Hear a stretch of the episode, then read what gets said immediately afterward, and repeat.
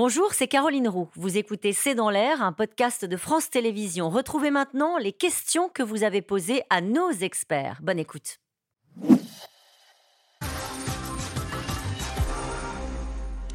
Et cette question de Frédéric dans le Vaucluse, la transigence du gouvernement, loin de convaincre, risque-t-elle de braquer les opposants? Nathalie Moret Elle les braque. Oui. Elle les braque. Ben oui, c'est clairement, on voit bien hein, la réponse des, oppositions.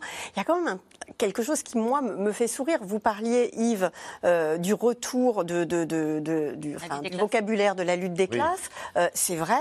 Il y a en même temps euh, François Ruffin qui, lui, déploie le vocabulaire de il faut cajoler les Français. Et il faut, il faut remettre du lien entre les Français. Donc on voit bien qu'il y a une différence entre cette grande démission dont vous parlez et en même temps ce retour du collectif dans les manifestations. C'est effectivement, les gens euh, ne pensent qu'à eux, sont un peu résignés ont très envie de, retourner dans leur collectif. Et en même temps, sur cette réforme des retraites, il y a un embryon de collectif qui se recrée. Mmh. Alors, sans doute pas sur le long terme, je suis d'accord avec vous, mais en même temps, il y a quelque chose qui est en train de se construire. C'était ce qu'on avait vu au moment des Gilets jaunes, hein, ce que vous nous racontiez. Oui, oui, oui, alors en, partie, mais avec quand même cette question du, projet de société qui, qui a derrière. Euh, qu'on dise que ça braque les oppositions. Vous voyez comme quelqu'un comme M. Berger de la CFDT qui euh, est aujourd'hui vent debout contre cette réforme parce que sans doute qu'il estime que la façon dont le gouvernement se comporte à l'égard des Français et à l'égard de son organisation mmh. n'est pas du tout à la hauteur. Et donc, euh, le fait aussi que, alors c'est hasard du calendrier, mais que pour deuxième journée d'action, le président soit à l'étranger, ça va alimenter le, discours des oppositions en disant, regardez, il nous méprise, ils nous snobent, euh, on compte pour quantité négligeable. Et vous vous souvenez de 1995, Alain Juppé avait dit si euh, les manifestants sont 2 millions dans la rue, mon gouvernement n'y survivra pas. Et donc les opposants, habilement, avaient monté ce qu'ils avaient appelé le Juppéton. De...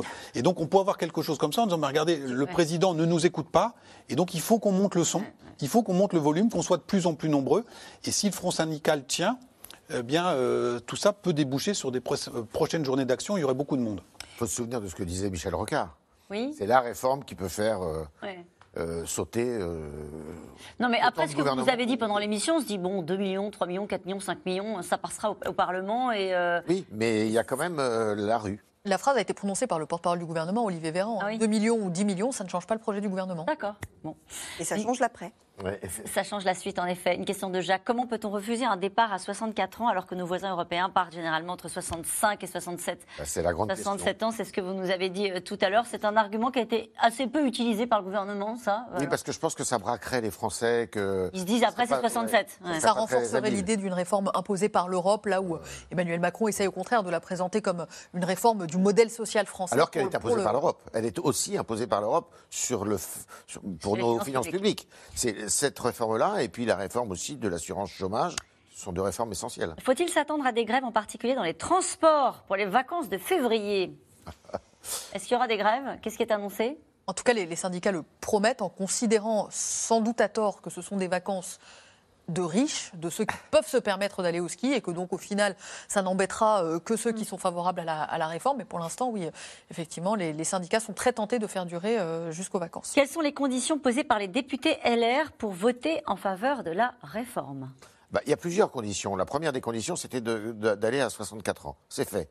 Après, il y a euh, les conditions qui sont posées par les, les 10 à 12 ou 15 députés qui sont derrière euh, Aurélien Pradier. Et c'est essentiellement sur les carrières longues, sur les, les jeunes qui sont rentrés très tôt dans l'emploi, euh, sur euh, aussi les, les, les, mesures familiales, c'est-à-dire pour les mères de famille, les congés maternité et les congés parentaux aussi. C'est pas pour rendre la réforme plus dure. Non, non, non, non. Non, mais c'est qu'on pourrait penser le oui, contraire. C'est hein. tout le contraire. Justement, c'est pour rendre la réforme plus légère.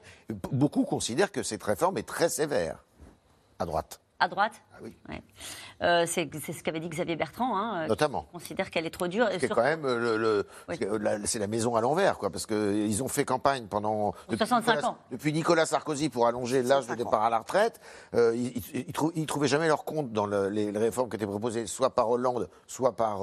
ils ont critiqué la réforme Touraine de façon en disant qu'elle n'était pas assez ambitieuse. Très Et, aujourd'hui, on a l'impression que pour eux, c'est trop sévère. Allez, une question de Catherine. Si même au sein de la majorité, il y a désaccord sur les modalités de la réforme annoncée. L'exécutif doit-il revoir sa copie? Il est prêt à le faire. Alors après, il est coincé par le fait que ce soit un texte budgétaire et que tout ne peut pas être mis dedans, parce que sinon le Conseil constitutionnel va dire attention, c'est pas l'objectif de ce texte-là. Euh, en revanche, ce qui semble vraisemblable, c'est qu'un certain nombre de points, par exemple la question des trimestres pour euh, les femmes qui ont eu des enfants, puissent être renvoyés au budget 2020 24, donc le texte qui est non pas négocié tout de suite, mais qui sera négocié en décembre prochain, et qu'un certain nombre d'autres mesures soient renvoyées à d'autres textes étalés euh, pendant l'année. Il y a un point qu'on entend beaucoup, Neila Latrousse, euh, défendu par certains, notamment par le Modem, de dire qu'il faut une clause de revoyure. Qu'est-ce que c'est une clause de revoyure dans ce contexte-là? De dire il faut en 2027 faire le bilan de cette réforme et décider euh, stop ou encore. Bah, ça change rien, puisqu'en 2027 il y a une élection, donc a priori la clause de revoyure, c'est ça. L'élection présidentielle. Première ministre l'a très bien dit. Bon, allez, une question de Régine dans l'Aude. Si c'est la rue qui décide, à quoi servent les parlementaires ça, c'est la grande question. C'est toujours la question. Euh, non, bah non, parce que nous, on est un peuple qui se, qui se révolte souvent, quand même. Hein. on est le peuple européen qui a toujours été euh, bouillonnant. Euh, on n'est jamais dans le consensus, on est toujours dans le dissensus. Ça fait notre charme, non? C'est ce qui fait Allez, une question de, Karine dans le Maine-et-Loire. Cela fait 40 ans qu'on réforme les retraites et qu'elles ne sont pas toujours financées. Comment est-ce possible? Alors, en fait, moi, je pense que c'est là le gros problème. C'est-à-dire qu'on a tellement réformé les retraites en disant aux gens attention, c'est la dernière, c'est la dernière fois. C'était déjà le cas en 2003 avec François Fillon. Euh, Nicolas Sarkozy, en 2010, a dit euh, alors vraiment, c'est la dernière fois. François Hollande a dit on fait la réforme Touraine, mais ça va passer. Et là, je dire, au bout d'un moment, c'est la goutte d'eau qui fait déborder le vase. Le tout est de savoir si le vase va rester juste plein plein ou savoir si ça va déborder ou pas.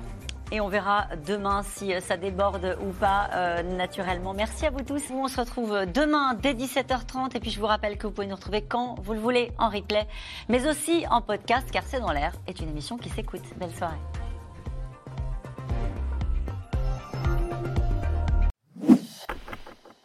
Merci d'avoir écouté C'est dans l'air. Comme vous le savez, vous pouvez désormais écouter l'intégrale, mais aussi l'invité ou vos questions à nos experts. Tous ces podcasts sont disponibles gratuitement sur toutes les plateformes de streaming audio. Et pour le replay vidéo, c'est sur France.tv, bien évidemment. À bientôt.